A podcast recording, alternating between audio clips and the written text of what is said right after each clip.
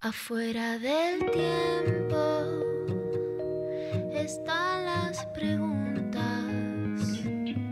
las luces y sombras que no tienen fin. Ahí en la frontera están las señales, besando los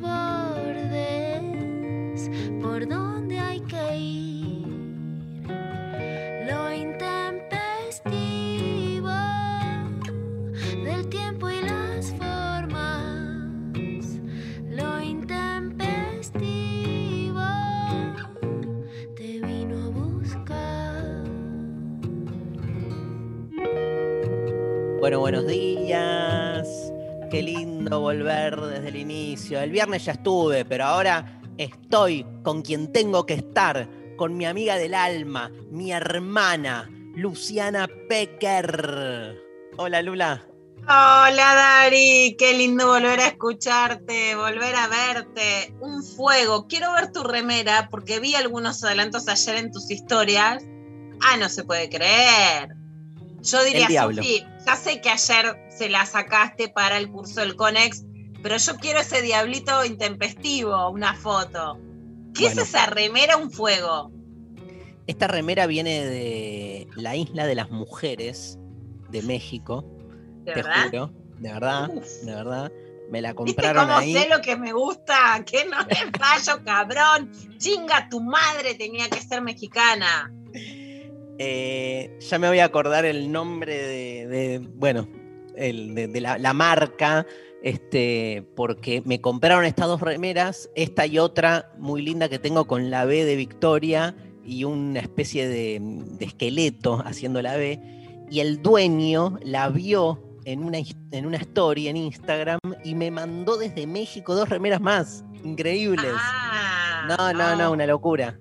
Pero son únicas, hermosas y para los que no nos están viendo es un diablo que explota por todos lados con un negro, blanco y naranja. No, por eso que Sofi te saca un screen. Así la compartimos. Yo las vi ayer en tus historias, porque en el Conex dijeron. No, no era rem- con Experá, era en Desiguales estuve.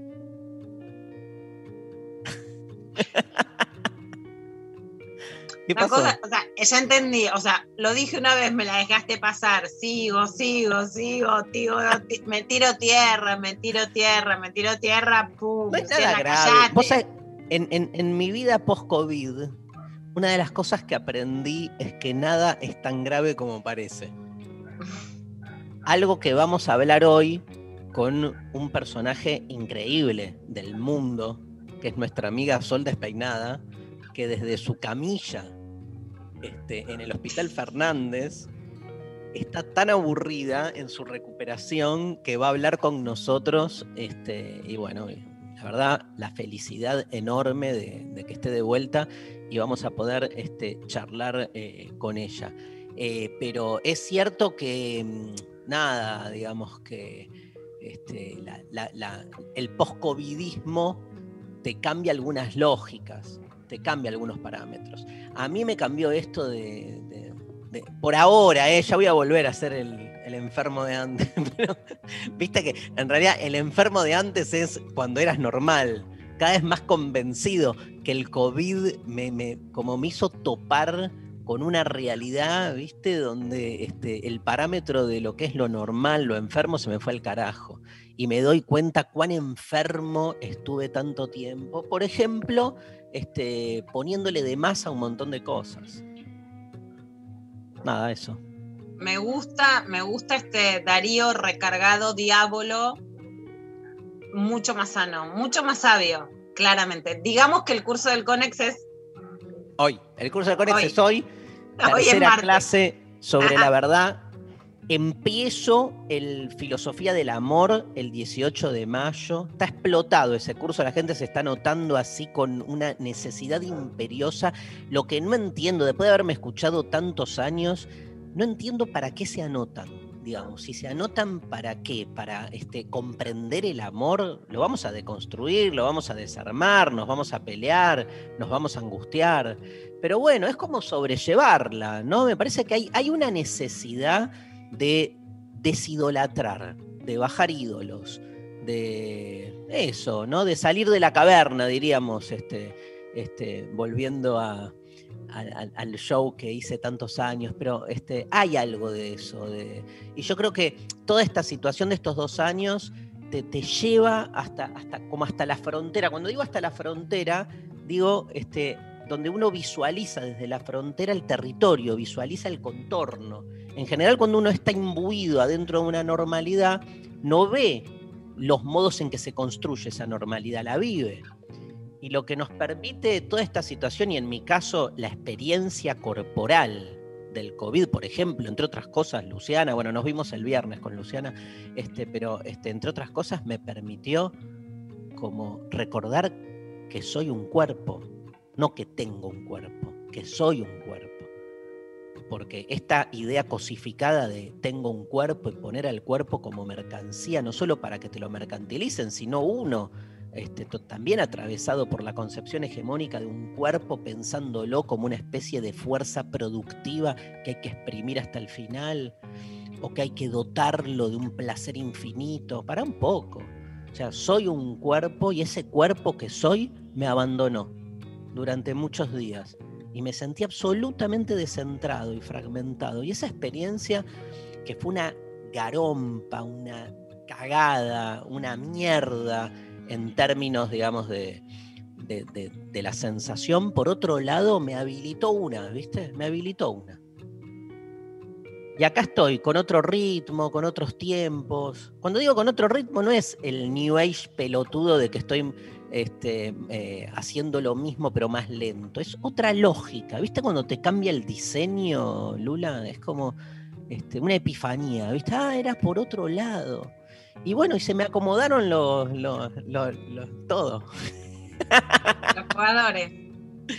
Se me acomodaron todos los jugadores, pero fue así. Así que bueno, nada, feliz de estar acá con ustedes. Les quiero contar, Mariano va a estar hoy.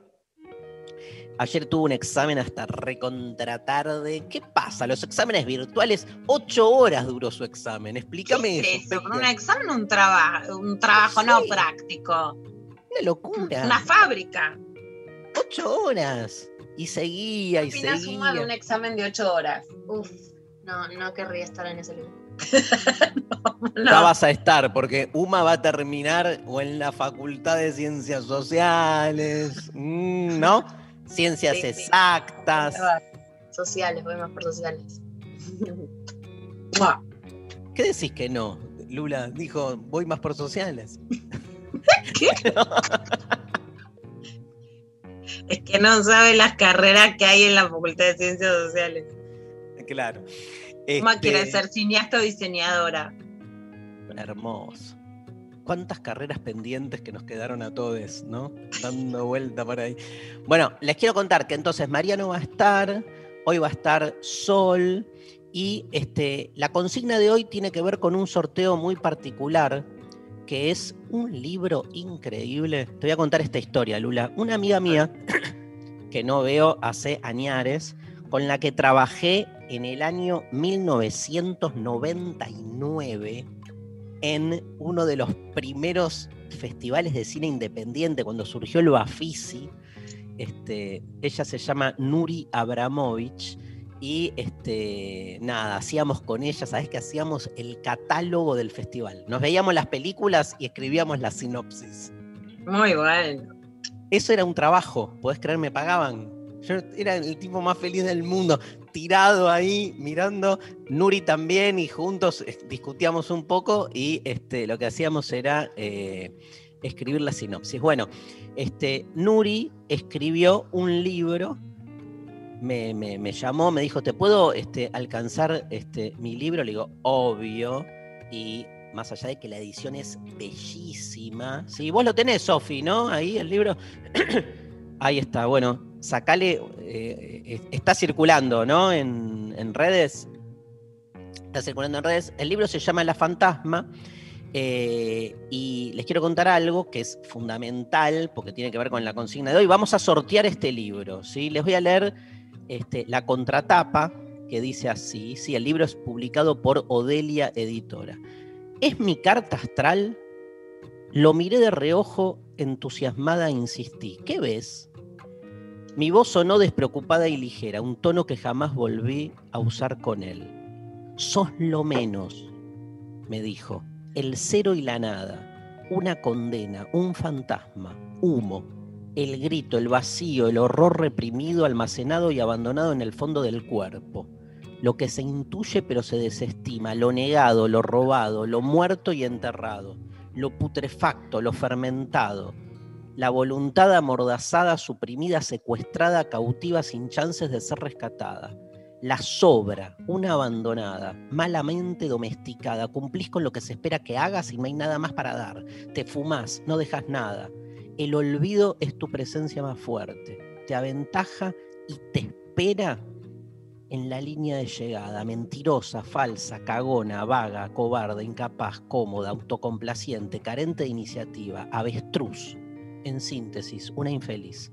Igual viste que esto es subjetivo, por ahí otro agarra tu carta y ve otra cosa, pero lo más probable es que nunca llegues a nada por tu cuenta y te muevas por siempre a la sombra de los demás.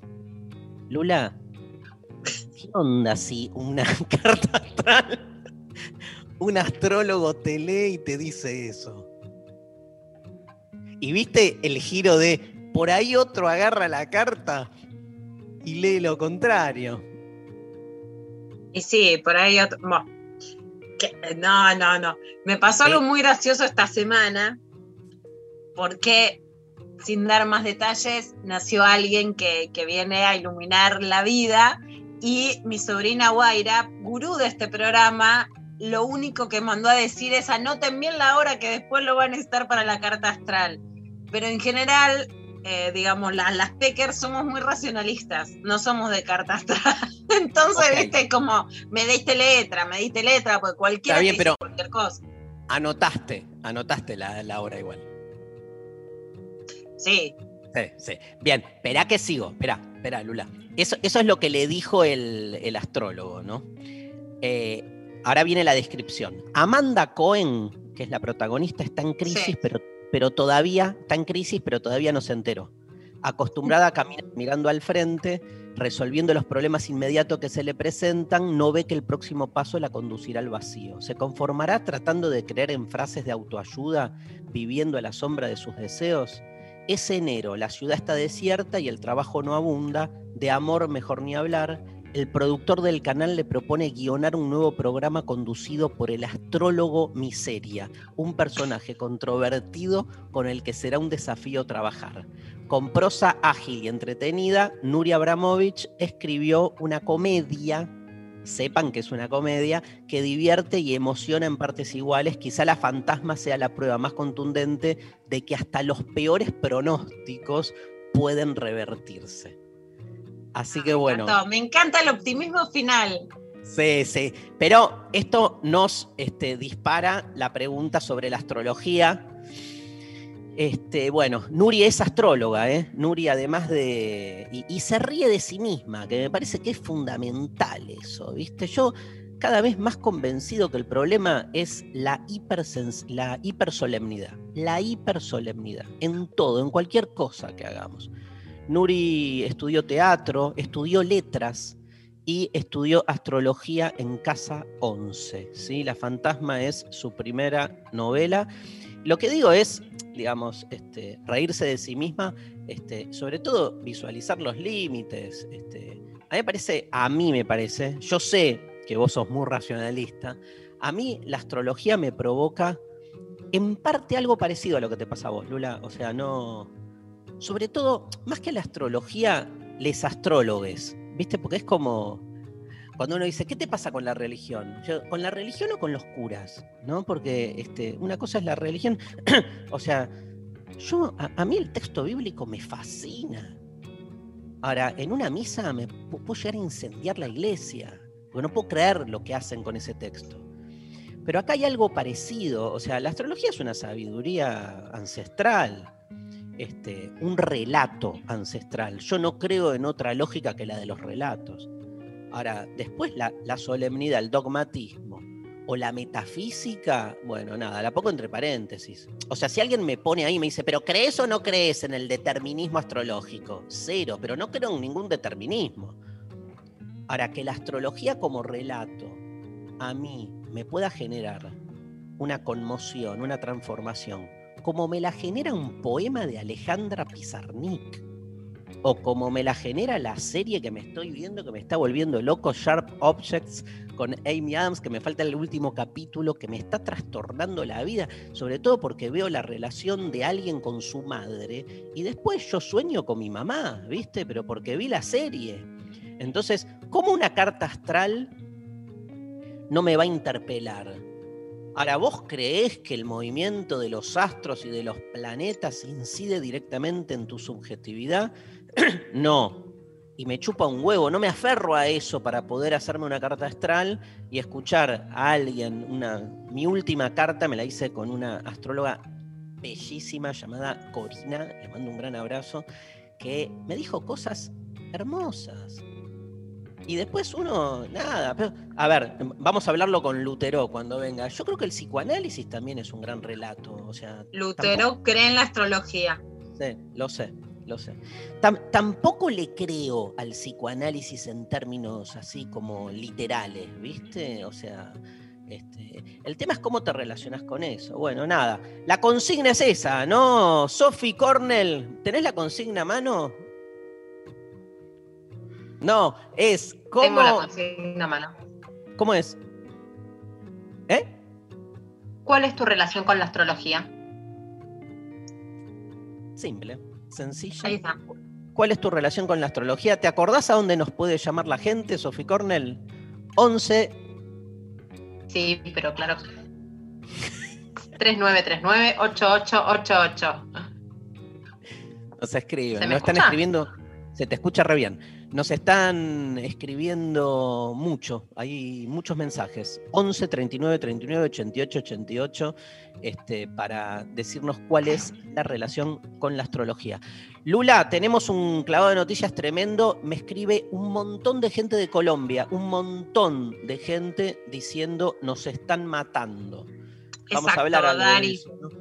Vamos a hablar, ahí estaba justamente también pasando y podemos pasar también y difundir, más allá de lo que podemos contar en Clava de Noticias, algunos sitios y algunas personas a las que puedan leer lo que está pasando en Colombia, el presidente Duque a sangre y fuego reprimiendo ayer en Cali y en otros lugares.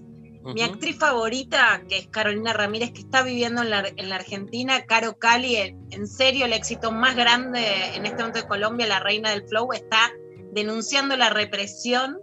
Eh, pueden verla en su Instagram, pueden seguir mutante.org, Sí. Yo pueden acabo seguir de, a, la- a las acabo viejas de- verdes.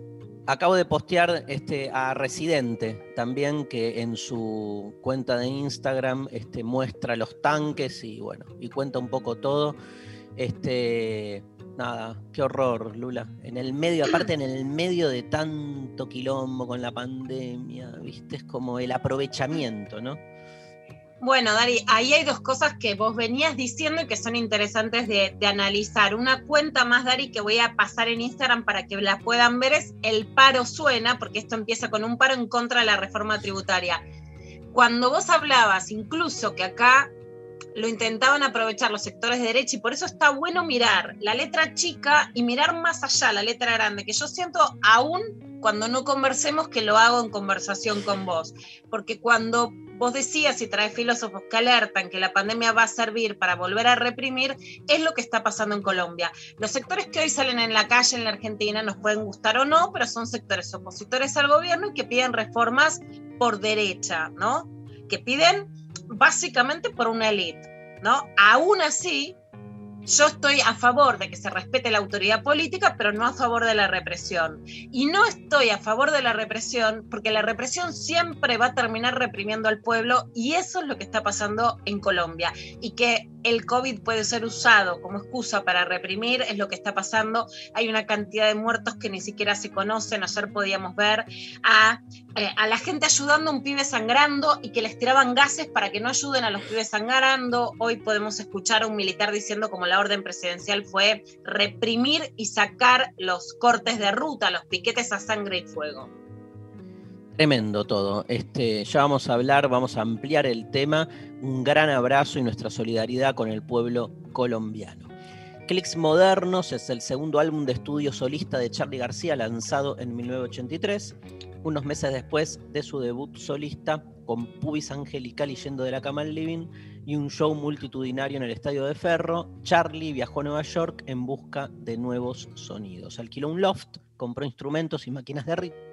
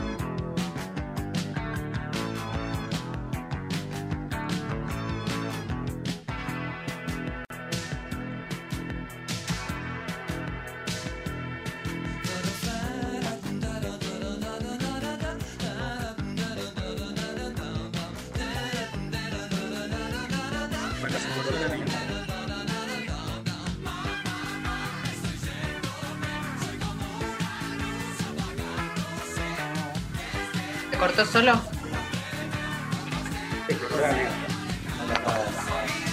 Al aire, ¿no? La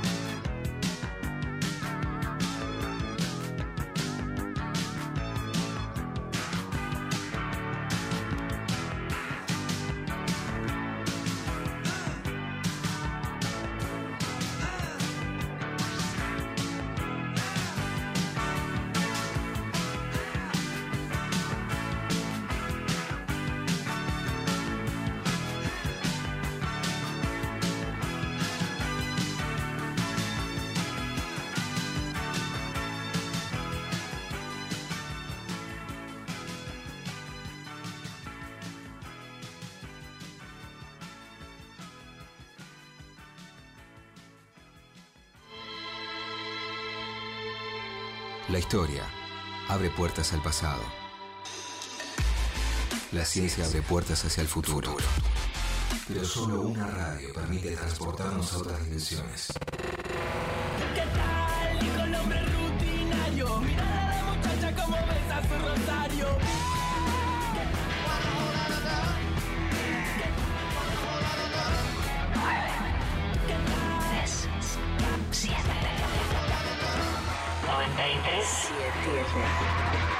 Nacional Rock. Los martes a las 20, la hora líquida. Gillespie se sumerge en entrevistas acuosas para coleccionar. La hora líquida. Martes de 20 a 21 por 937. Nacional Rock. Hace la tuya. Tuya. No, no, sí, alejate, mejor alejate, pero no de mala onda.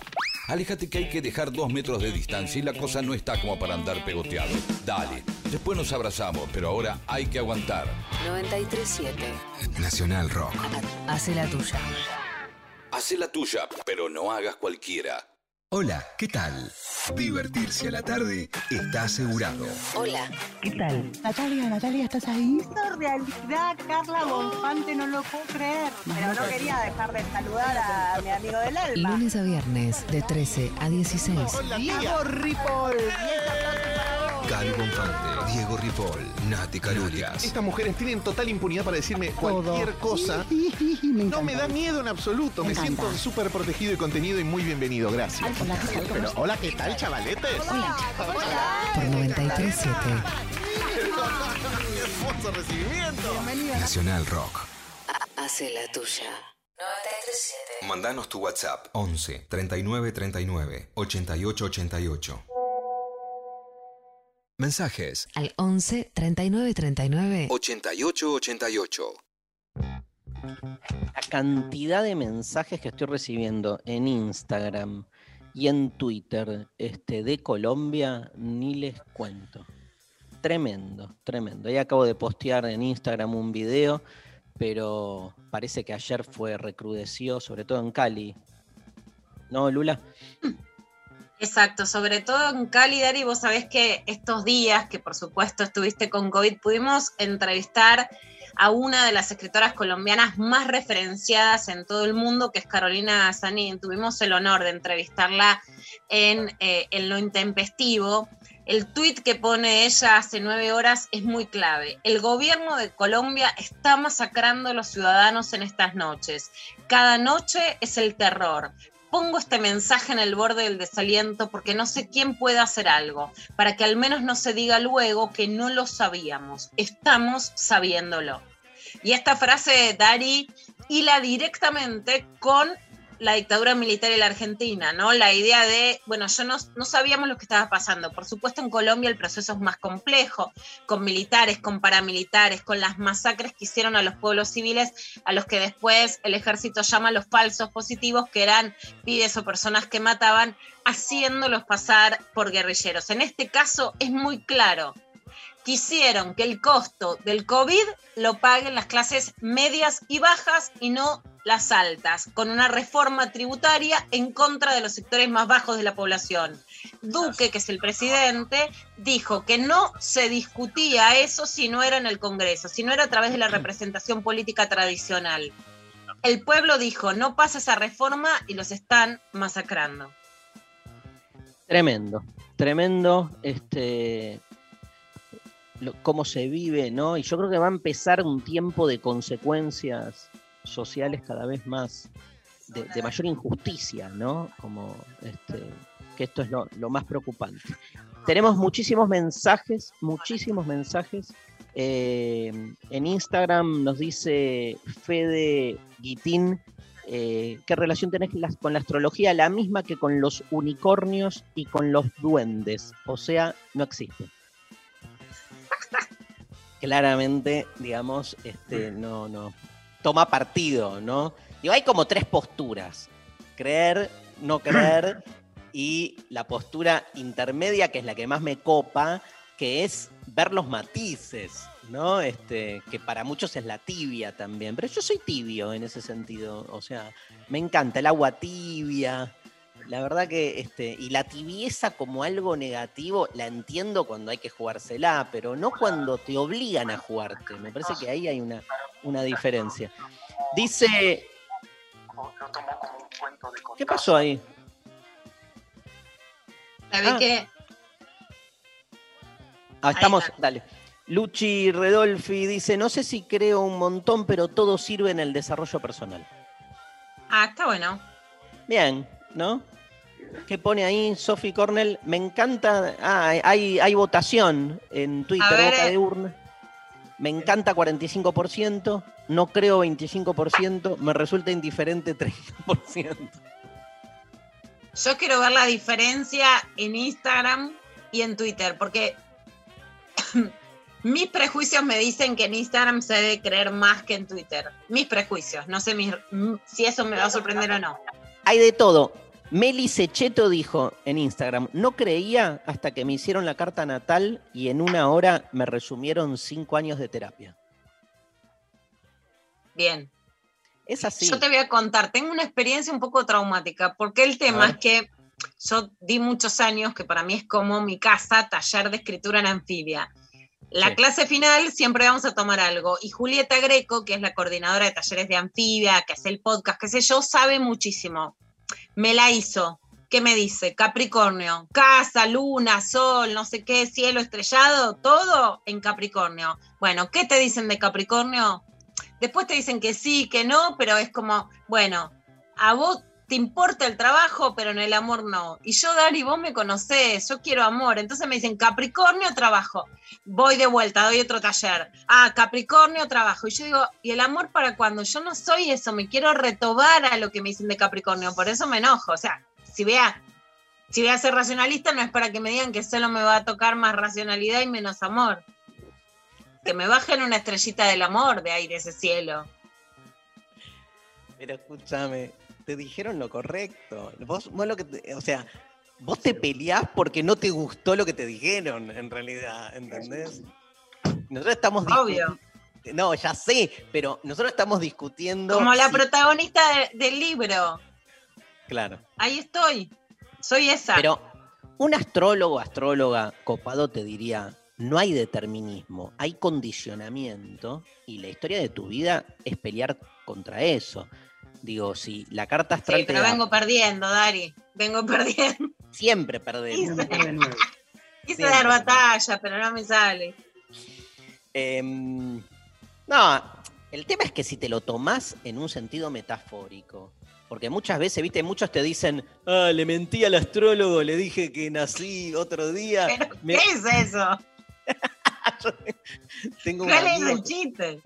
Hacía esa demostración como para demostrar que es todo berreta, porque en Ah, que no realidad, era. ¿entendés? Que Le no tiraba- sabía. Bueno, pero yo no voy, no, no voy a hacerme la carta astral para mostrarle que es un boludo. A mí no me interesa mostrar a la gente que no es. Me parece, me parece que el, el problema es contraponer ciencia y astrología pensando que hay una discusión sobre la verdad ahí. Y me parece que pasa por otro lado. En la medida en que uno haga de la astrología literatura, voy a ser más, más enfático, que uno lleve a la astrología al terreno del arte. ¿Qué le pedís al arte? Al arte no le pedís un, un ansiolítico, no le pedís una operación quirúrgica, le pedís que te conmueva. O sea, a mí en ese sentido el, mensaje astrológico me rellega. Ahora, cuando me topé con astrólogos hiperdogmáticos que te dicen, no, no, hay una relación causal entre Júpiter y tu melancolía, Saturno en realidad, que es el planeta de- del tiempo. Digamos, este, ahí digo, no, para, hasta acá. Pero me pasa lo mismo, digo, no, no veo mucha diferencia con un religioso que cree que Dios creó el mundo. Son, eh, cua- cuando te colocas en ese lugar me hace más ruido. Bueno, dice Sole Insaurralde, empecé a estudiar este año. Fascinante la información que se puede obtener de las personas. Em, ¿Sos Cande- o son de estoy con una novia, un novio, un novio de da o no da? ¿Cómo, cómo? Como la astrología llevada a las parejas, ¿viste? Como, bueno, estoy con alguien de esto combina, no combina. Sí. ¿Vos de qué signo sos, Dari? Nunca te de, lo pregunto. de Géminis, Ah, de Géminis. con ascendente en Libra, luna en Pisces, que es lo que me, se- según la astrología, este, me genera todas mis complicaciones afectivas. Em, pero, y bueno, y Géminis, que es tremendo. Mi, mi- mi- Géminis mi es tremendo. Y Sí.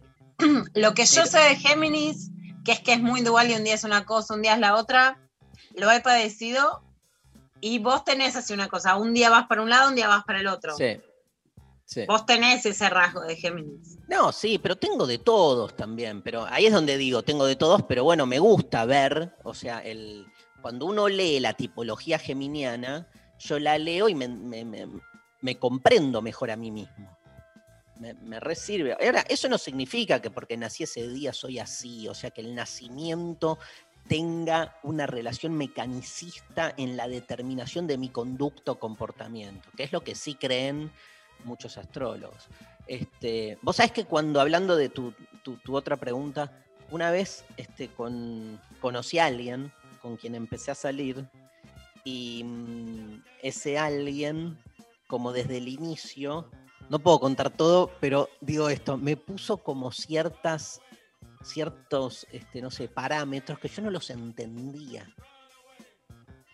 Como si te dijera, no sé, nos vemos solo una vez por semana o, o- cosas así. Y después, con el tiempo, porque fue una relación que después duró, este, me enteré que era alguien, digamos, que había como eh, leído astrológicamente, digamos, quién era yo y el vínculo con ella, y como que entonces tomaba anticipatoriamente medidas, como si te dijera, no, este, eh, van a tener un vínculo muy estrecho, entonces una vez por semana, como que operaba, ¿entendés? Para que...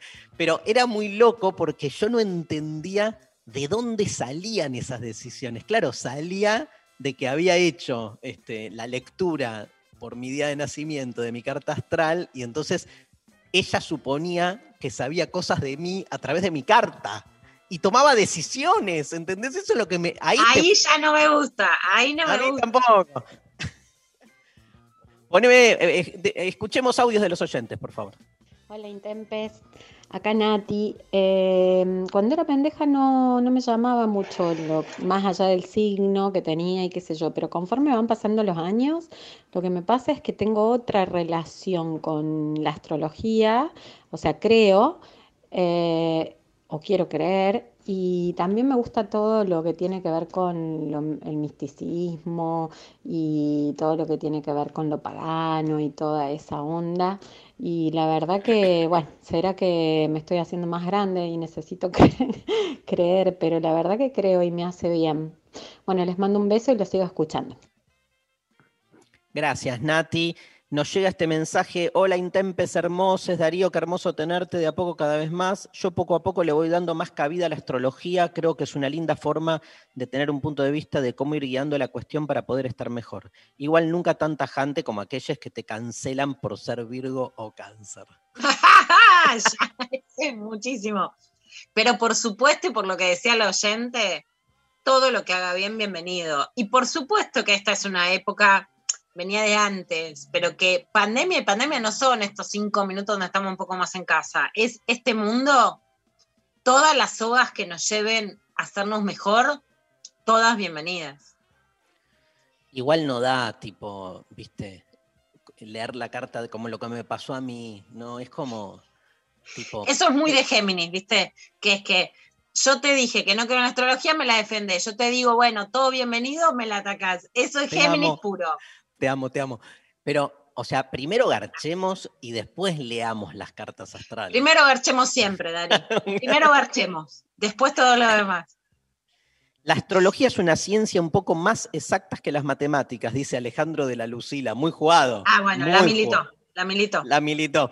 Me hicieron carta astral hace 30 años. Me dijeron que no tenía una gota de agua. Soy de Aries, ascendente Sagitario. Después de varias parejas, aquí estoy con una pisciana, ascendente Escorpio, luna en cáncer, todo agua. Ah, no, Garchan, garchan bien, boludo. Déjate de romper. agua, tierra, claro, a mí me dicen esto, que soy toda tierra. Mira. ¿Qué será, ¿Qué será eso?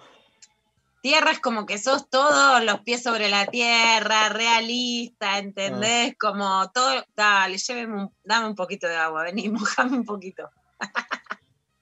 Me encanta, Abril Good dice, ¿qué relación tenés con la astrología? Es como un mate a 30 grados, tibia la relación. Hasta ahí nomás. Creo, sí, pero no me tiro de cabeza.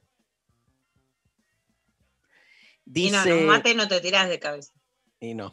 Ojo que en una, en un, en una piscina, en una alberca tibia me tiro de cabeza. Yo con Me- la tibieza ya me conformo también a esta altura de mi vida. Me encanta la frase a esta altura de mi vida. Claro, porque. ¿Por qué altura, no? Es como a esta altura de mi vida, como si fuésemos hacia arriba, hacia el cielo, es como que te estás muriendo. Y es una frase quejosa, pero, pero para mí aplica, que es como, bueno, en estas circunstancias. Negra Cari dice: si me dice cosas lindas, me agrada. Ah, claro, es lo que te, es lo que te digo. No vale, che. Y pero dice, yo me quiero pelear porque no me gusta lo que me dicen. me dice Mar más libre. Me gusta más lo de los King Mayas. Si te toca un nombre copado, si no es un garrón. Bueno, pero Ah, no, vale. le- ¿Eh? No la tengo, la voy a buscar también. Ayer hicimos un notón, un notón con plaqueta y andonela. Vos no sabés el libro que hicieron de la historia de los griegos, los egipcios, los mayas. A ver Ay. qué nos cuentan ahí. Eh, y alguien me pone, Dari, te describe bien mi signo, compartimos Libra, ¿viste? Ya alguien escuchó mi descripción y me dijo que sí, Ya se identificó. Tal cual. Bueno, vamos a escuchar más música y está cargadito el clavado de noticias, ¿no, Lula? Recargado. Bueno, estoy recontento de haber vuelto al programa. Ay, te amamos, Dari. Ay, no, posta, hermoso todo.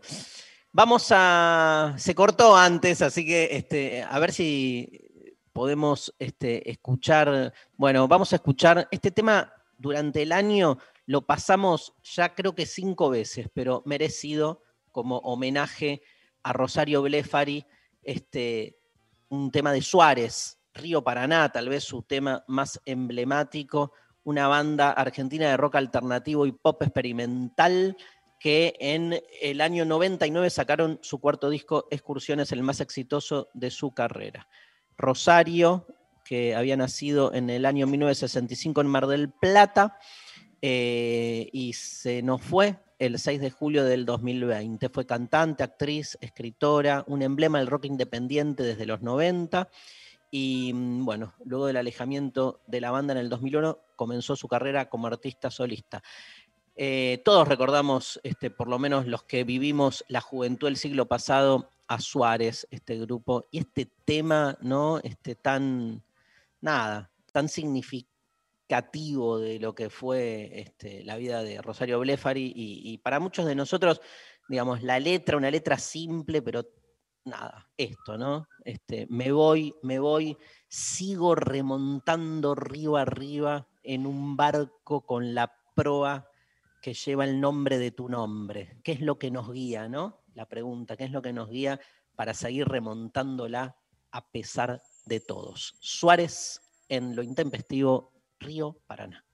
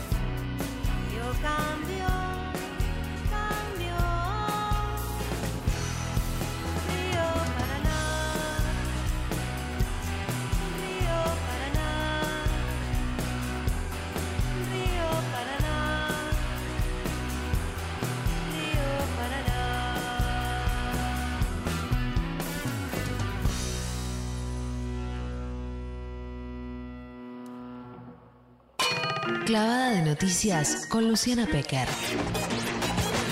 Solo verdad. Solo verdad. Por más peligrosa que sea.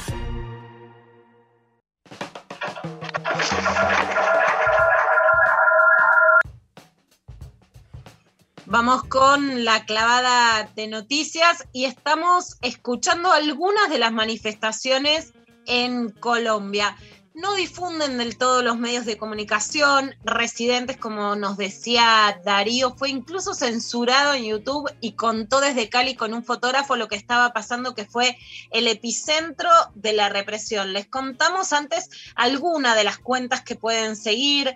Acabamos de compartir en Twitter. Entrevistamos hace una semana nada más a Carolina Zanin, una escritora reconocida colombiana, que le contamos lo que estaba diciendo en su cuenta de Twitter. Ahora lo sabemos, nos están masacrando. ¿Cuál es el título de la BBC News? Les voy a contar, mi papá cuando era la guerra de Malvinas y acá nos decían vamos ganando, ponía una radio de, de, onda corta para ver qué decía la BBC, ¿no? Para intentar entender una visión real, tener información real. Hoy lo que dice la BBC es protestas en Colombia, si no hay castigo van a seguir matando sin miedo. La dura condena a la policía de familiares de los fallecidos es una nota de Boris Miranda del 3 de mayo y dicen que hay al menos 19 muertos durante las protestas en Colombia.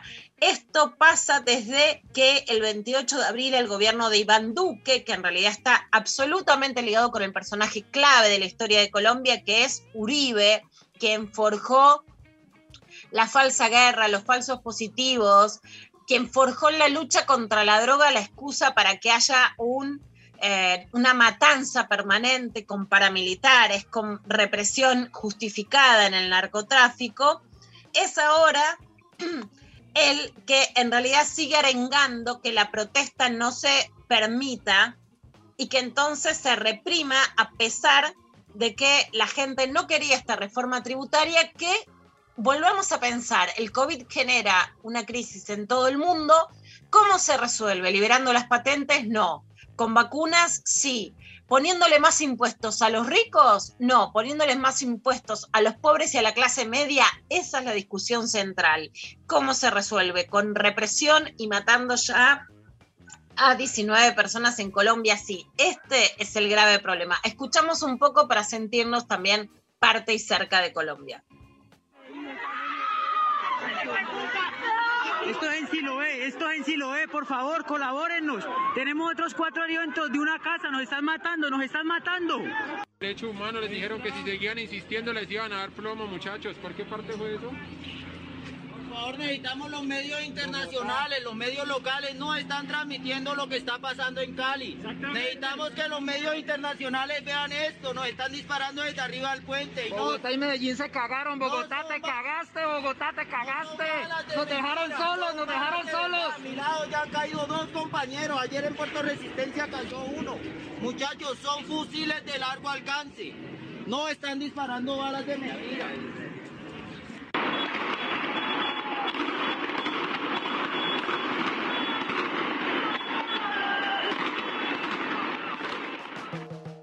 Lo transmiten, tienen su poder, no dejan que haya censura, pero también su limitación es mucho más corta. Pueden seguir esta cuenta que se arroba al paro suena. Les contaba también que en algunas de las otras cuentas son mutante.org, también las Viejas Verdes, que es esta organización feminista colombiana que fue transmitiendo qué pasaba, e incluso Caro Cali que pedía esto, además, está en Buenos Aires, la intervención de los medios, porque si no, parece que no pasa nada mientras ven a alguien sangrando y le, y le tiran igual gases o balas a sangre y fuego desde Colombia. Volvemos ahora a Argentina. en Una, un una homenaje- cosa.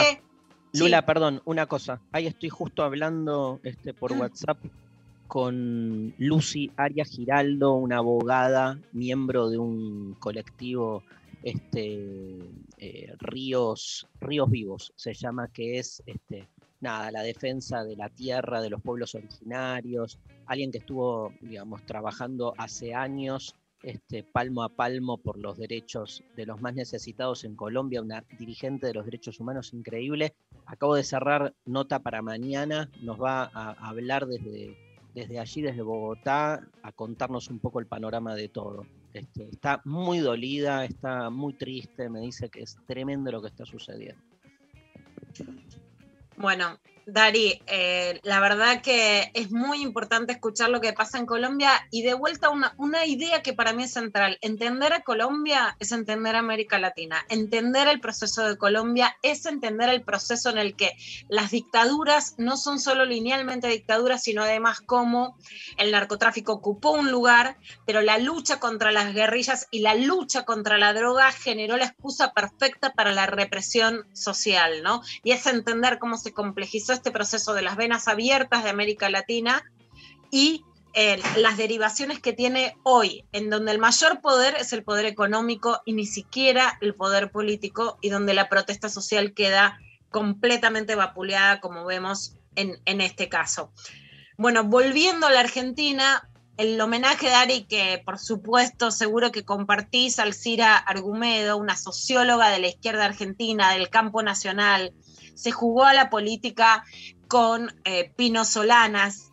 Qué tristeza. Muy lúcida en sus últimos años, pero muy lúcida realmente. Juan Minujín puso una historia muy conmovedora, el actor de, de que ella fue eh, como la íntima amiga de su mamá en el exilio en México. Su hijo eh, comunicó por Twitter, a través del Twitter de la propia Alcira, que había fallecido. Una historia personal tremenda, muy conmovedora y eh, una fuerza increíble para, para darle pelea a la vida. Si querés, escuchamos un pedacito del último Zoom de, de Alcira Argumedo. Dale. No sé si nos damos cuenta de la magnitud de las transformaciones históricas que estamos haciendo. Te quiero decir, el capo de Davos está diciendo esta crisis es muy grave. Y nosotros seguimos como, y no, bueno, no se puede, no tenemos la cosa técnica, reprivaticemos como si nada pasara. El frente de todos puede destruirse si sigue así. Y destruido el frente de todos tenés el camino abierto para que aparezcan locos como los Milley y todos estos, o los liberfachos republicanos.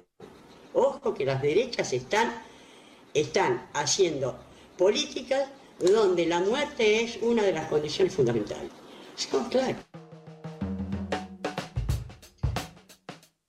Bueno, me parece de una lucidez arrolladora la de Alcira Argumedo y advirtiendo, ¿no? La perspectiva histórica de, de ver, por eso, más allá del día a día y ver más allá del lugar en donde estamos y lo que se puede venir. Los liberfachos, mira, tener 80 años y saber todavía crear lenguaje como Alcira o Argumedo. Y para las mujeres, una mujer que abrió camino, ¿no? Para mostrar cómo se puede pensar y no solo en los 70, sino seguir pensando hasta los 80 años. Nos zambullimos un poco en nuestros líos nacionales y el lío menos pensado, que fue el ministro de Economía Martín Guzmán versus el secretario de Energía Basualdo.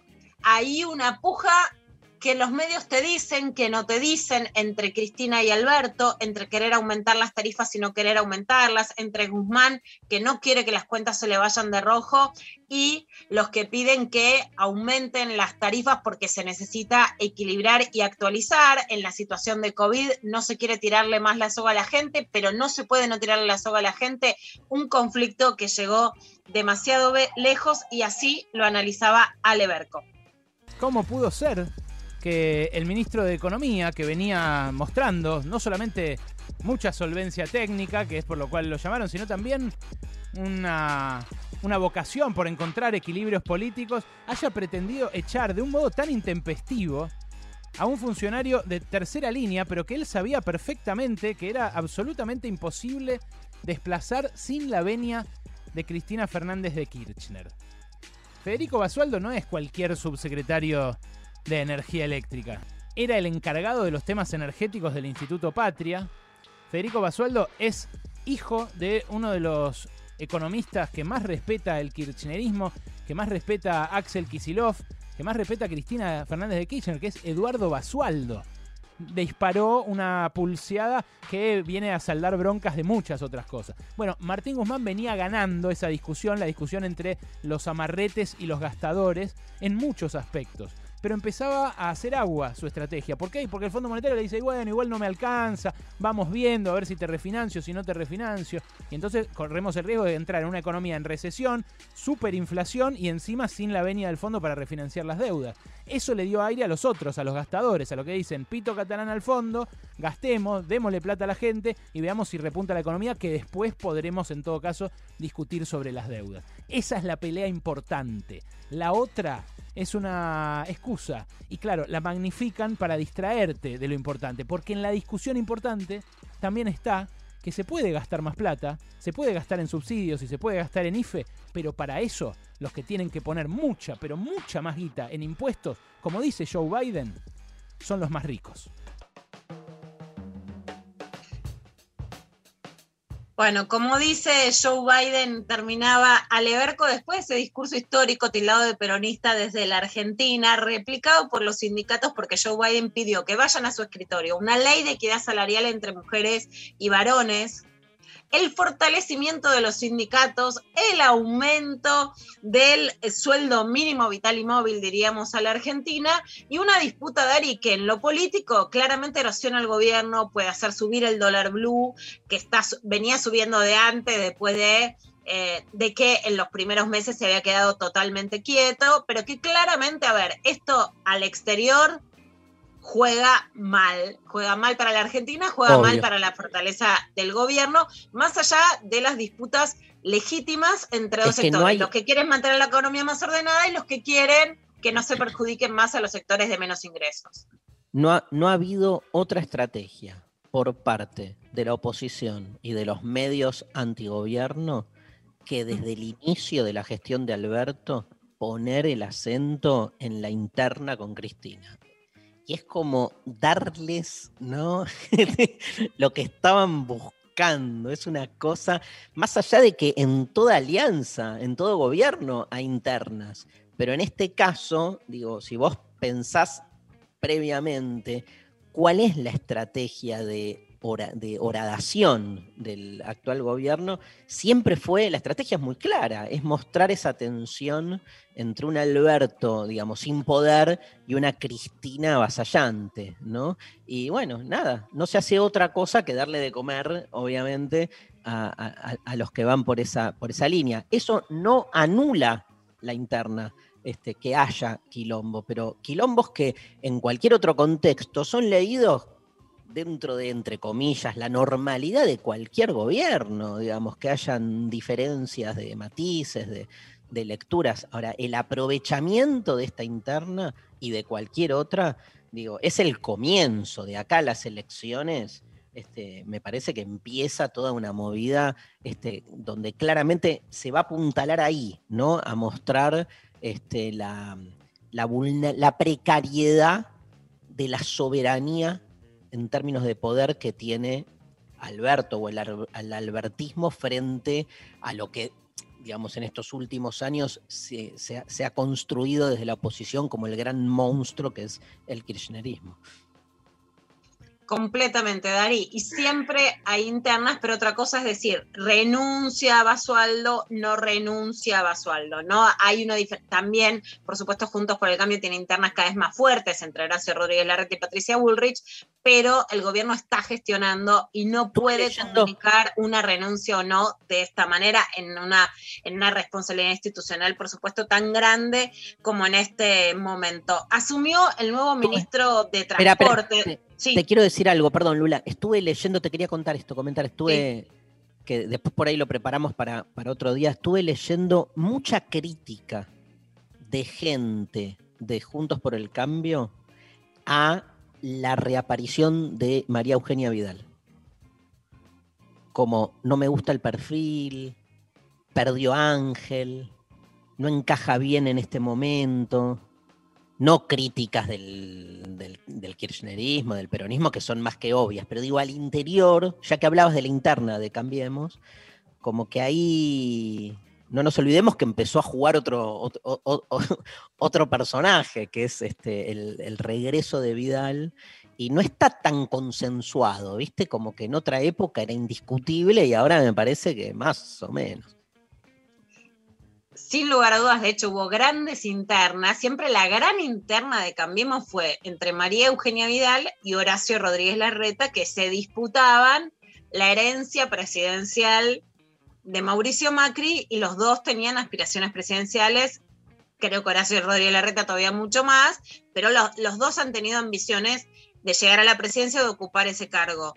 Hoy quedaron, no, ocupan el mismo espacio, pero quedaron claramente como moderados y hay un corrimiento de área a la derecha, en donde la imagen de Vidal, que no es que Heidi, como la ha descrito, la, la- le ha puesto el nombre de noticias, nunca lo fue, o la calladita, yo escribí en algún momento, en realidad Vidal tiene mucho más carácter del que se le ve y por algo llegó hasta donde llegó, pero igual, esa imagen que en algún momento la sirvió para confrontar con Cristina, como que Cristina es la dura y ella es la dulce, hoy no es funcional a Cambiemos. Cambiemos está apostando a Patricia Bullrich, mucho más dura en su discurso, no solo que Cristina, todavía mucho más, apelando a una ultraderecha mucho más fuerte, que es, bueno, un signo de estos tiempos, ¿no? Sí. ¿Quién asumió ayer? Asumió Alexis Herrera, que reemplazó a Mario Meoni, el ministro de Transporte, que eh, lamentablemente, porque realmente fue un ministro al que hay que reconocerle sinceramente muy buena gestión y mucha escucha, eh, asume en el cargo después de que muera Meoni volviendo de Rosario en auto oficial hacia Junín, la ciudad natal y en la ciudad en la que había sido intendente. Ese cargo en el reparto político era de Sergio Massa, muy amigo de Meoni, y quedó también para el sector eh, de, de Massa, que es su nombre Alexis Guerrera de él, y habló sobre el tema de la hidrovía, que era un tema que también no conocíamos y que ahora se volvió muy conflictivo en la Argentina.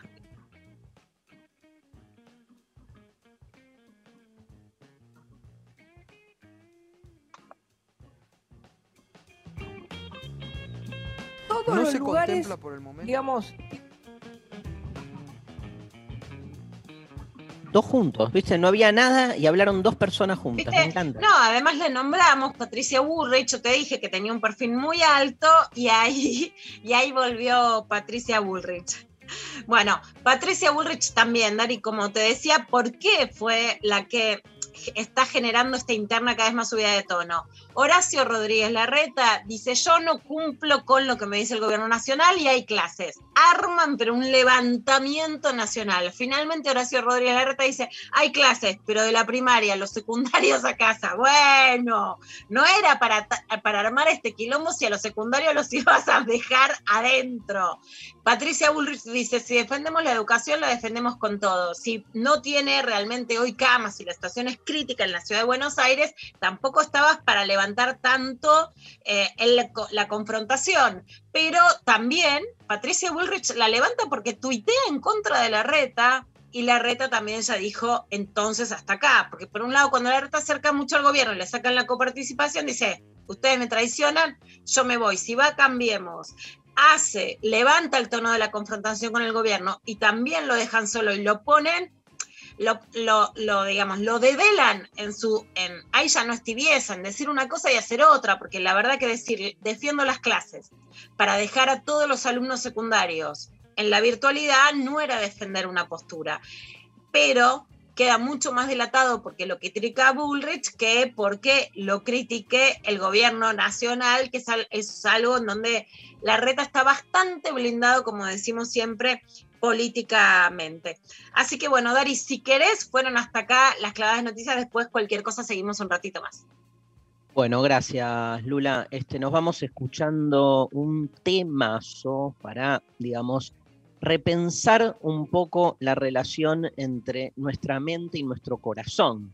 Hablo de un grupo que tiene un nombre fundamental para nuestros tiempos, Virus, y de una canción que se llama Me Puedo Programar, y que está en un disco que tiene un título increíble, Relax, ¿sí?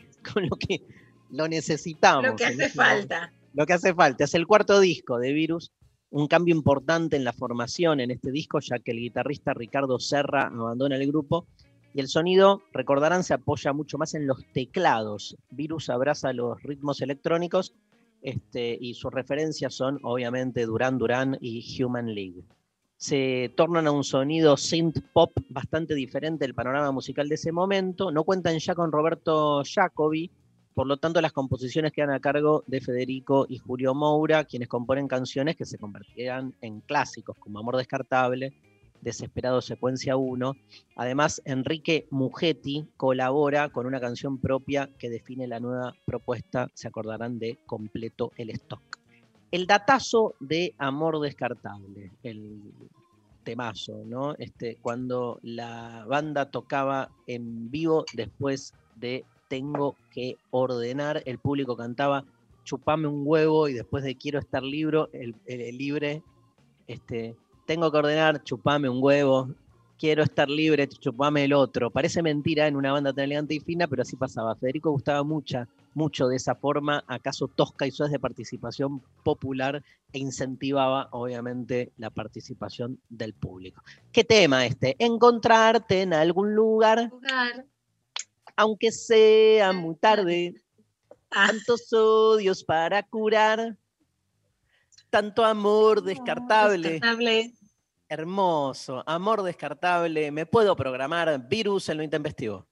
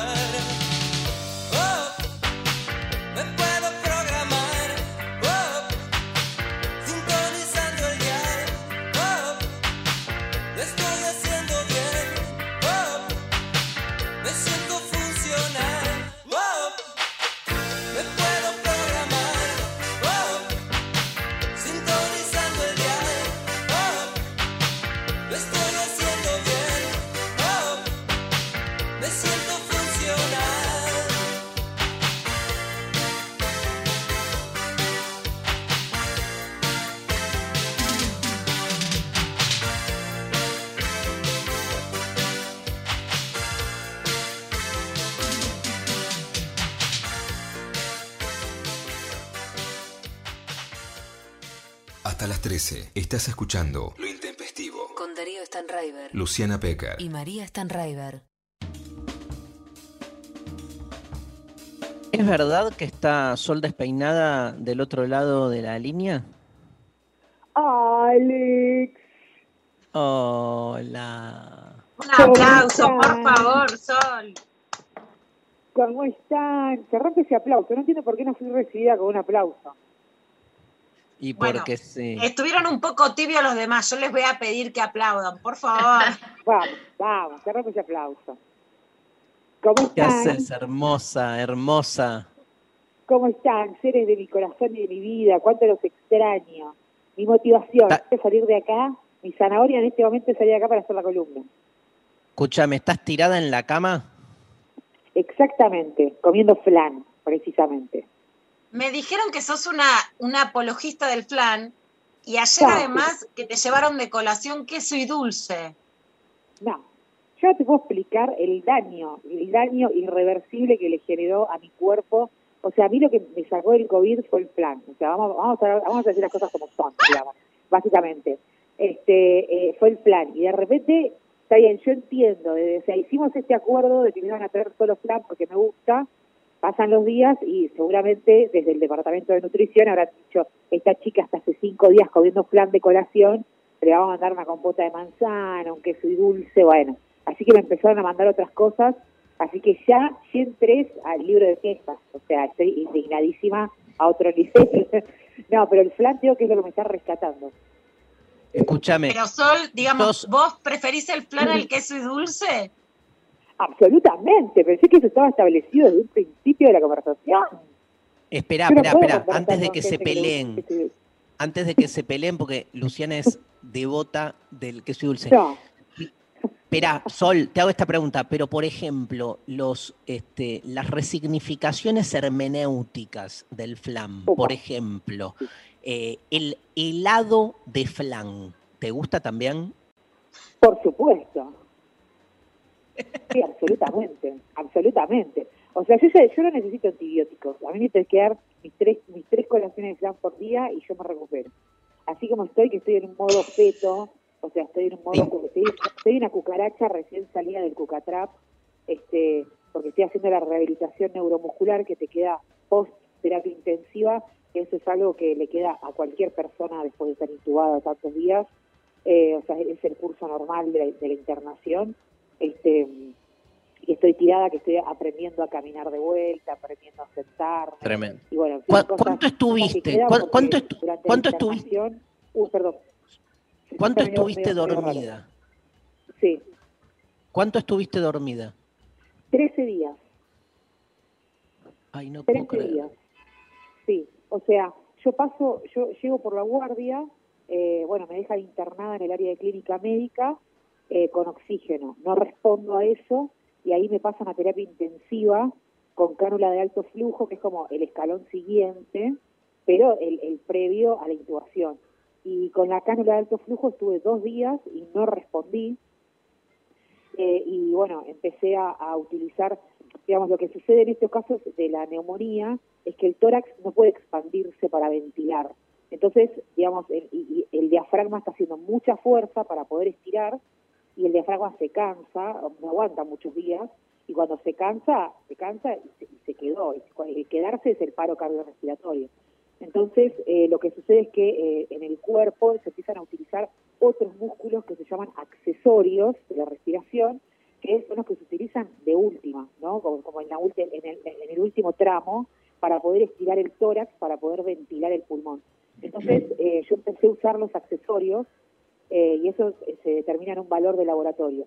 Ellos me sacan sangre, chequean ese valor, se dan cuenta que yo ya estaba en acidosis, o sea, ya estaba empezando a usar los músculos accesorios y ahí vienen, eh, cuando yo estaba en la sala de terapia intensiva, vienen estas cinco médicas este, y, y una de ellas me apoya la mano en la espalda, yo estaba dada vuelta, estaba pronada, porque es una técnica que se utiliza cuando también, cuando ya estás al horno, este, eh, se, se dan vuelta los pacientes respiratorios para que ventilen mejor las bases pulmonares, eh, perdón, los ápices, y cuando, bueno, viene esta doctora, me pone la mano en la espalda y me dice, Sol, te tenemos que dormir, hay que intubar. Eh, Me largué a llorar, o sea, ahí, o sea, ya había llorado un montón de veces, pero digo, esa fue como la primera vez que me vulnerabilicé frente, frente a la médica. Le dije que tenía miedo, digamos, y ahí le pude abrir la puerta a que me ayude, porque yo estaba viviendo todo ese terror, ese miedo sola, estaba segura que me iba a morir, o sea, estaba convencida en ese momento que no podía respirar, era listo, me muero de COVID, eh, que lejos uno de pensar, uno piensa, bueno, cuando, cuando pensás que te estás muriendo, pensás, no sé, qué sé yo, en lo que te quedó pendiente, no, la verdad que nada que ver. O sea, lo último que pensé fue en mí, o sea, ya estás ahí, estás jugadísima, ya está, ya estás en ese plan. Eh, uno Pero ¿y piensa en los demás, piensa Sol. como en qué va a quedar de los demás y eso. Perdón, me fui de tema. No, no, mi amor, al revés. Este, eh, el primer mensaje que me mandaste una vez que volviste a despertar fue lo que la flashé con la muerte, ¿no? Sí. Sí, absolutamente. Por eso te digo, o sea, yo te- estaba convencida de que si algún día estaba en esa situación, iba a pensar, ay, lo que me quedó pendiente, lo que no hice, lo que no dije, lo que no. No, nada que ver. En ese, o sea, como angustiándome por uno. Te juro que, el, o sea, o a mí me pasó eso. El uno es, es lo último, es como si ya, estás, si ya te estás muriendo, ya está. Que no sé qué te vas a poner a, pe- a pensar. No, yo me puse a pensar en mi viejo, me puse a pensar en mi familia, en mis amigues. Eh, pensé, el primer pensamiento fue, no lo voy a poder ver crecer a mi papá, Oh, te lo juro. Yo que no tengo hijos, pensé, qué difícil va a ser para él perder una hija tan genial como yo, ¿no? Pero al margen de eso, este, pensé como, como yo no tengo hijos y no sé lo que es perder un hijo, pero pensaba como, pobre tipo, ¿cómo va a ser? Pero te juro que la, primer- lo- la primera idea que vino a mi mente fue esa, pues no lo voy a poder ver crecer a mi papá, te lo juro. No, fue tremendo, pero pensás en eso, pensás en eso y, y bueno, por suerte estas médicas, todo lo que está bien. ¿no? Vos viste, vos viste, llorar, Sol, que, sí. vos viste que este, el pensamiento de la muerte, eh, a mí me pasó algo parecido en, en otro contexto, no en este, eh, pero este, y obviamente me pasó con mis hijos, ¿no? Y, y- y no pensé, no voy a ver crecer a mis hijos, sino pensé, mis hijos van a tener que padecer su vida sin un papá, ¿no? Es como, este, lo primero que te agarra eh, es muy loco, porque uno piensa en esa especie de sal- salvarse uno mismo y no, al revés, o sea, la proximidad de la muerte eh, te abre hospitalariamente a que no sufran los otros por tu propia muerte. Es increíble eso. Sí, absolutamente, sí, es, es exactamente así como lo viví, como, como, como si- similar a tu experiencia. Sí, sí, yo quedé sorprendida porque pensé que iba a pensar otras cosas y la verdad que nada que ver. Pero bueno, como Claro. te decía, eh, esta médica este, que, me dice te tenemos que dormir, que me largué a llorar, qué sé yo, le dije si tenía chances y me, agarró, ella me agarró de una mano y la otra médica me agarró de la otra mano me miró a los ojos y me dijo absolutamente 100% de probabilidad de salir de acá. Y ahí dije, listo, ya está, tengo que confiar en ella. Pero ahorita decís, bueno, listo, ya está, si no confío con esto. Este, así que, bueno, me, me- me- le pedí que me durmieran acostada, que es re peligroso, o sea, boca abajo, que Claro. es peligroso, pero yo quería eso, ¿viste? Cuando decís, no, si me das vuelta me muero ahora, porque no puedo respirar. Entonces le dije si me podían dormir una vuelta y me dijeron, bueno, como es lo único que pedís, lo vamos a hacer. Después la médica charlé con ella, me dijo que era la primera vez que lo hacía, que fue peligroso, que salió bien porque tengo una buena vía aérea, pero bueno, después ya conversaremos sobre eso. Pero bueno, esa fue un poco como la experiencia.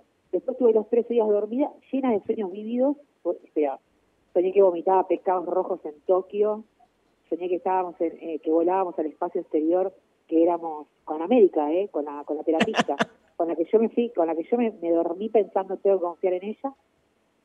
Íbamos al espacio exterior y éramos eh, astronautas en silla de ruedas. Este, bueno, no sé, así un sinfín de sueños que tuve.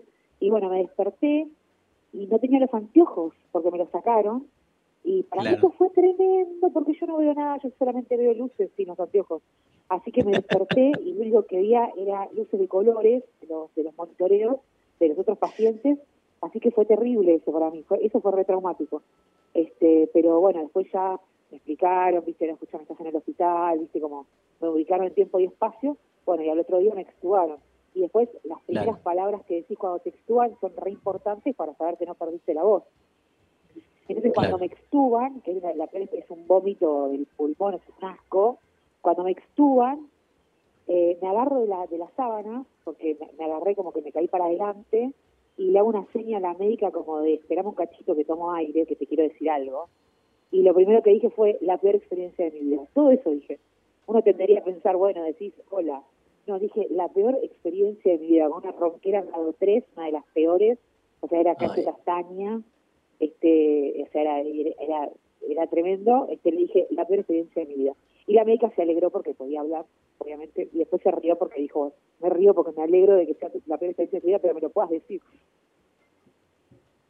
Escúchame, tremendo todo el relato. Te, te quiero preguntar algo. Este, vos como médica ahí, tenías como, o sea, mientras vivías toda la experiencia, eras como doblemente consciente de lo que te estaba pasando porque este, tenés ese conocimiento, te das cuenta. ¿Eso te jugó a favor Sí. o en contra? Mira, por momentos a favor y por momentos en contra, por momentos no me quiero hacer la cabeza, ¿viste? O sea, ya cuando bajé de la terapia bajé con una febrícula, ¿viste? Y ya empecé, oh, la puta madre, ahora qué me agarré, qué bicho me agarré acá adentro. Ay, perdón, perdón, perdón la expresión. Dije, no, qué bicho me agarré acá adentro, ¿viste? O sea, si fuera, ¿viste? qué sé yo, no sé, como que algunas cosas te hacen la cabeza. Lo que sí me pasó... Que contémosle a la gente, Sol, que estás en el Hospital Fernández, ¿no? Para que, para bueno, para poderlo compartir con todos. Absolutamente, sí, el Fernández que un 40 puntos, un 50 puntos, este, la verdad que estoy agradecidísima, todo el equipo, todo el equipo, el equipo eh, de salud, de los trabajadores y trabajadoras de acá, excelentes, de los terapistas, las terapistas, perdón, que me vieron, este, todos los clínicos que me están viendo ahora, impecable, la verdad, el servicio es, pero, pero es, es increíble. Si bien, o sea, digo, si bien el mensaje es, che, cuídate porque yo tengo 32 años y terminé intubada 13 días, también hay una cosa que me, que me gustaría como transmitir, que es la siguiente, la de la cosa está jodida, es- está prendido todo fuego, sí, pero eh, está lleno de casos de personas que son intubadas, que están los días que son necesarios en la terapia y salen también. Digo, este es un mensaje también un poco de, de tenés un familiar internado en este momento intubado, escuchamos, o sea, ok, sí, hay, cada caso es particular y todo lo que queramos, eh, pero está lleno de casos de, personas que están eh, de mi rango etario y de, de 40 también, que, que son internados, que son intubados y que salen, como estoy saliendo yo. O sea, también está ese costado, digamos. Eh, también un poco como para transmitir, más allá del- del- de lo principal que es la prevención de no te contagies COVID, o sea, más allá de curate del COVID, no te lo agarres, más allá de eso, digo, si llega a pasar, y si llega a pasar lo peor, que podría ser esto, o podría, podría haberme tocado una pericarditis, digo, también está esa posibilidad de salir. Digo, está el equipo médico, o sea, está todo prendido fuego, pero, pero eh, digamos, estamos tocando el límite de camas y todo lo que ya sabemos, pero no lo tocamos aún todavía ese límite, o sea, hay un pequeño margen. Digo, también me gustaría llevar un mensaje más allá de lo, de lo, de lo preventivo, también un poco de, de, che, mirá que también se puede salir. O sea, no todo va a ser, viste, te entras a terapia, bueno, listo, ya está, te entierran mañana. No todo va a ser esto. Está lleno de gente en la guardia que está despertándose en este momento de hace 15 días de estar intubada, o hace 5 días de estar intubada, o hace, o hace 20. Yo tuve Sí. la suerte de que no llegué al día 18 y no me, y no me tuvieron que hacer la traqueostomía, eh, porque bueno, mi cuerpo respondió a las drogas de cierta forma, digamos, ¿no? Eh, mi diafragma se recuperó a cierta velocidad, la neumonía se resolvió a cierta velocidad, pero bueno, cada cuerpo es distinto. Habrá otros, otros pacientes que habrán recuperado mucho antes que yo y otros que han recuperado después, pero hay, hay un montón de pacientes que están recuperándose también. Este, digo, más allá del, cuidado, de lo principal que es eh, no te contagies COVID, este, digo, también un poco eso, ¿no? Como también está, está bastante lleno de casos de recuperación. Sol, gracias por estos minutos. Este, la verdad que te extrañamos un montón, te pensamos, te rezamos también, sin saber qué mierda es rezar, pero te pe- pero pedimos básicamente por, por vos. Hubo mucha gente en, en las redes, boluda, mucha gente, ¿eh? este que queriéndote mucho y diciendo nada, eso, haciendo como una especie de abrazo virtual eh, que espero que te haya llegado. Y, y- y bueno, sabemos de, tu, de tus ganas de volver al ruedo rápido, pero este, vamos paso a paso, ¿no? Este, si fuera por vos, ya estarías dando vuelta por todos lados, haciendo columnas, escribiendo, haciendo videos, pero bueno, falta el trabajo con la kinesio.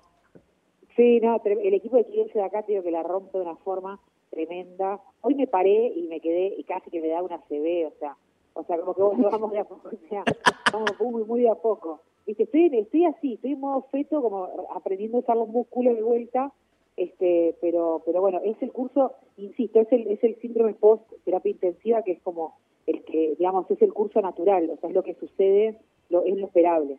Así que me, me quedarán, sí, unas semanitas de rehabilitación ya para poder caminar sola y esas cosas.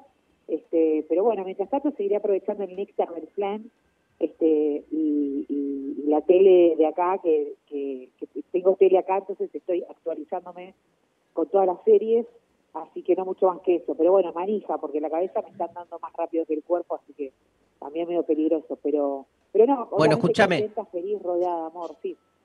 Si estás al pedo, este, podés verte algún pro- los programas de Chimentos y abrimos una columna nueva, tipo Sol Despeinada, Chimentos Express. Sí, me gustó. Ya, ya entré, o sea, ¿qué? Lo decís eso, yo ya, ya, ya entré, o sea, no, no, no me, no me des idea, mirá porque me pongo manija, no me des idea. Este, sí, la verdad que tengo mis momentos de estar al pedo acá, que digo, uy, bueno, che, estoy aburrida, y después, bueno, agarro el celular, viste cómo es esto. O sea, la realidad es esa, estoy con el celu. Pero, pero bueno, en teoría, o sea, si todo sigue bien, por ahí esta semana me dan el alta y ya ha sido quinencia ambulatoria de mi casa y eh, ahí apapachándome, recibiendo el, amor y el cariño de amigues que me vendrán a cuidar claramente.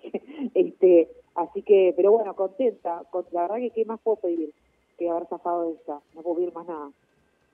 Sol, bueno, también te despido, yo te voy a poner el mote de putita flanera, ¿no? Para, para que hagas honor a esos flancitos que, que alegran la internación y también te queremos decir que, y les queremos contar a los oyentes que primero respetamos que Sol sea la que pudiera contar lo que le pasaba. Muchísima gente nos escribió, mucha gente me escribió por Twitter, por Instagram. Sophie Cornell preguntaba por vos. Mi hermana Daniela todos los días con el corazón. O sea, rezarnos para nosotros es pensarnos, es escribirnos. Miki Luzardi, Flor Freijó también me llamaba. Somos muchas las que hacíamos mucha fuerza para que te lleguen esos planes galácticos del bien. Eh, bien, llegarán esos flanes entonces, este, flanes de amor. Putita flanera, No, putita flanera. flanera.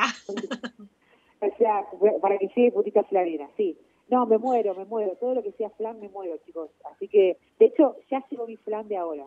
Quiero que lo sepan. Vamos. Que, o sea, Lo comemos chicos, juntos. Ah, le cortaba, les cortaba por un flan. Este, no, no. eh, no, no, pero bueno. No, estoy, estoy así, eh, llega el flan y no me importa nada. Chau, suerte. Este, Chau, hermosa. sí, Chau, nos comunicamos pronto. Besos enormes. Muchas gracias. Bueno. Los quiero, cuídense.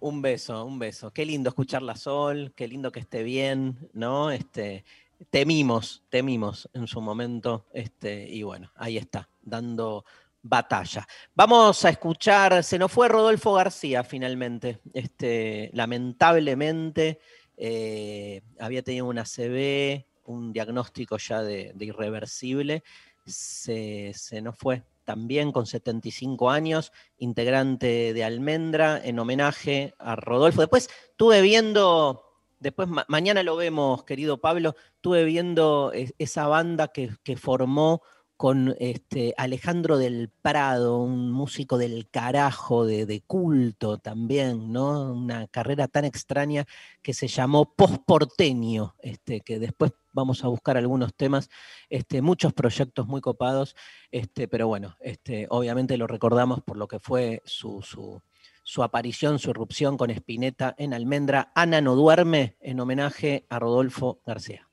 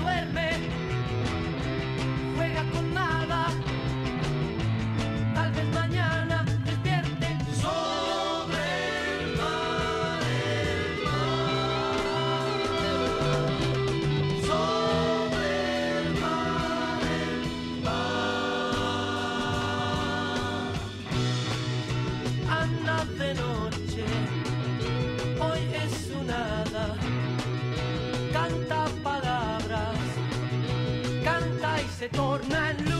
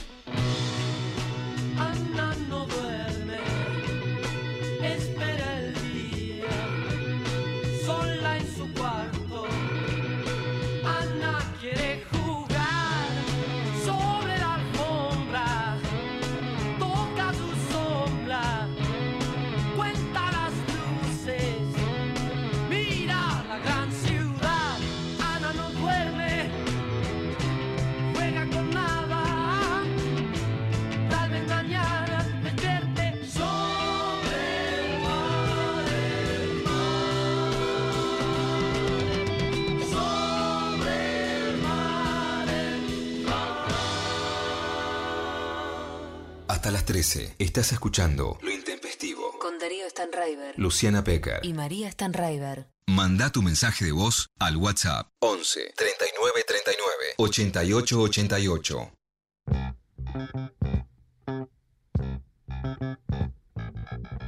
Súper interesante. Y Axel Jofé le dice, me preocupa que la gente siga creyendo en esto. Dos mensajes seguidos, dos posturas absolutamente contrapuestas. Este, Bis for Bob. Yo no practico ni creo, pero sé que a mucha gente le sirve para conocerse mejor. Me parece genial. Gracias por el relato en primera persona. Nos mandan también, calculo que por Sol. Eh, y tenemos muchos audios. ¿Escuchamos, Pablo, alguno? Hola Intempes, bueno, una alegría enorme escucharla a Sol, escuchar su relato y, y saberla tan bien y que lo que cuenta es pasado y todas las fuerzas para la recuperación. Un beso enorme para Sol, te extrañamos.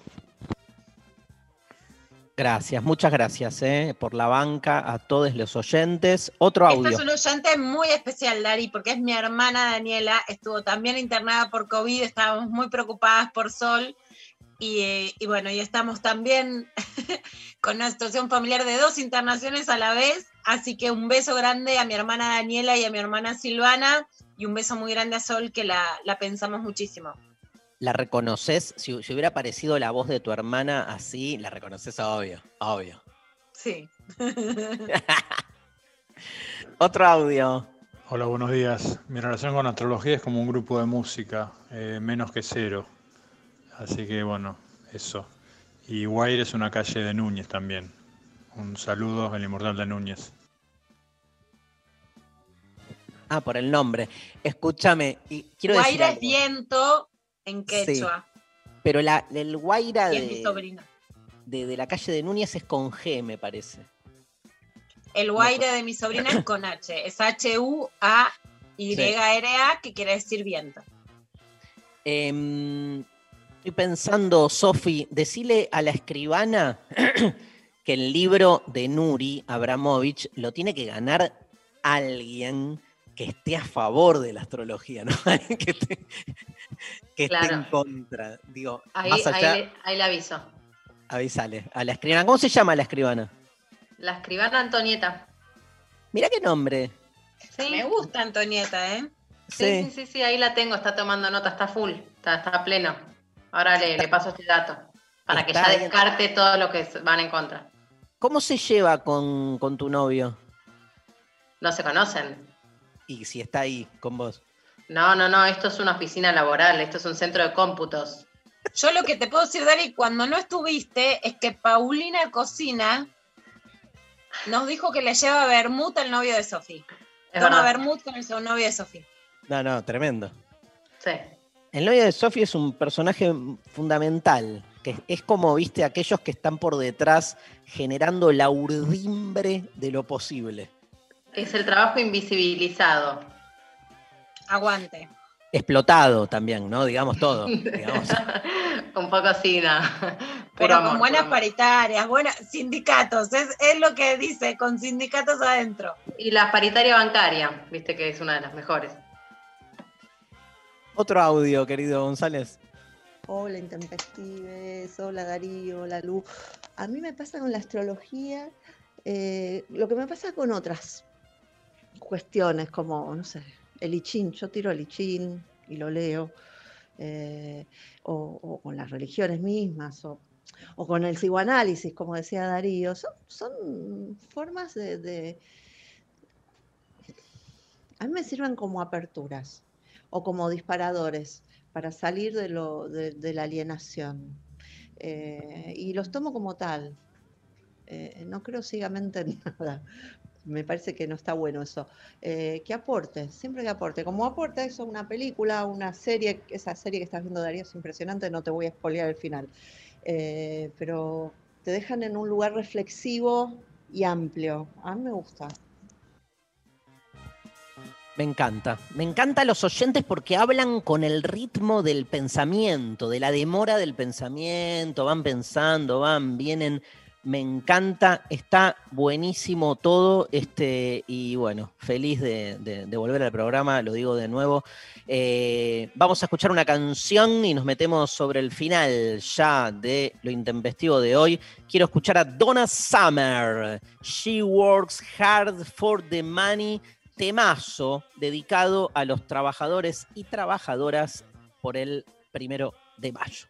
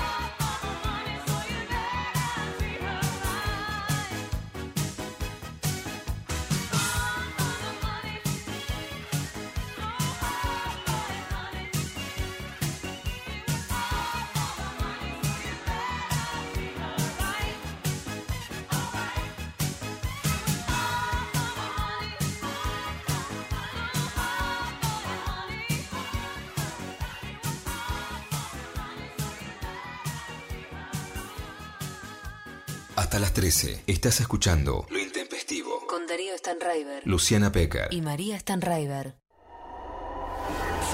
El asfalto se te mete por la piel. Quemando. Astillando. Quebrando. Hay una radio que te muestra el camino mágico hacia tu lugar. Tu tierra soleada. Tu música. Tu música.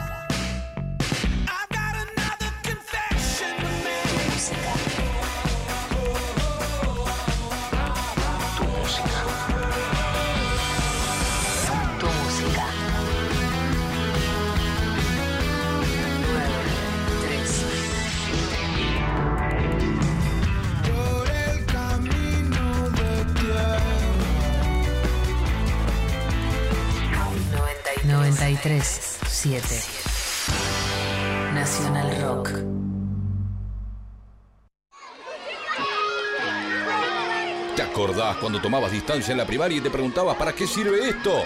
¿Viste? Sí, eh, ahora lo tenés que poner en práctica. Leer, escribir y tomar distancia. Lo importante de haber ido a la primaria resultó eso. 937. Nacional Rock. Hacé la tuya. Hacé la tuya, pero no hagas cualquiera. Hola, ¿qué tal? Divertirse a la tarde está asegurado. Hola. ¿Qué tal? Natalia, Natalia, ¿estás ahí? Esto realidad, Carla Bonfante, no lo puedo creer. Pero no quería dejar de saludar a mi amigo del alma. Lunes a viernes de 13 a 16. Diego Ripoll. Cali Bonfante, Diego Ripoll, Nati Calulias. Estas mujeres tienen total impunidad para decirme Todo. cualquier cosa. no me da miedo en absoluto. Me, siento súper protegido y contenido y muy bienvenido. Gracias. Hola, ¿qué tal? Pero, hola, ¿qué tal, chavaletes? Por 937 ¡Qué hermoso recibimiento! Nacional Rock. Hace la tuya. 937 Seguinos en Facebook, Nacional Rock 937. Hasta las 13. Estás escuchando Lo Intempestivo. Darío Stanraiver Luciana Pecker. y María Stanraiver. Che, estoy re cansado, ¿eh? Ya- Eso, eso, eso sí salió al aire, eso sí se supo. Darío lo está poniendo todo en lo intempestivo. Está saliendo de un COVID, está recansado y acá está, dale que dale. Y ahora tengo que llevar a Mi hijo menor, al colegio, después irlo a buscar, después llevarlo a fútbol, después irme al Conex a dar la clase de hoy. Este, no, no, no sé. Y yo ya estoy para, para dormir para mañana, ¿entendés? O sea, se me terminó el día con estas dos horas. No sé qué voy a hacer. Creo que me voy a ir a comer un buen guiso de lentejas para este Uh. frío. Este, ultra necesario. Además, iba a cocinar guiso de lentejas ayer, anteayer, y dije, no, porque hace calor y vino este frío y era ideal. Con lo que me gusta. Yo estoy dos horas cocinando un guiso de lentejas.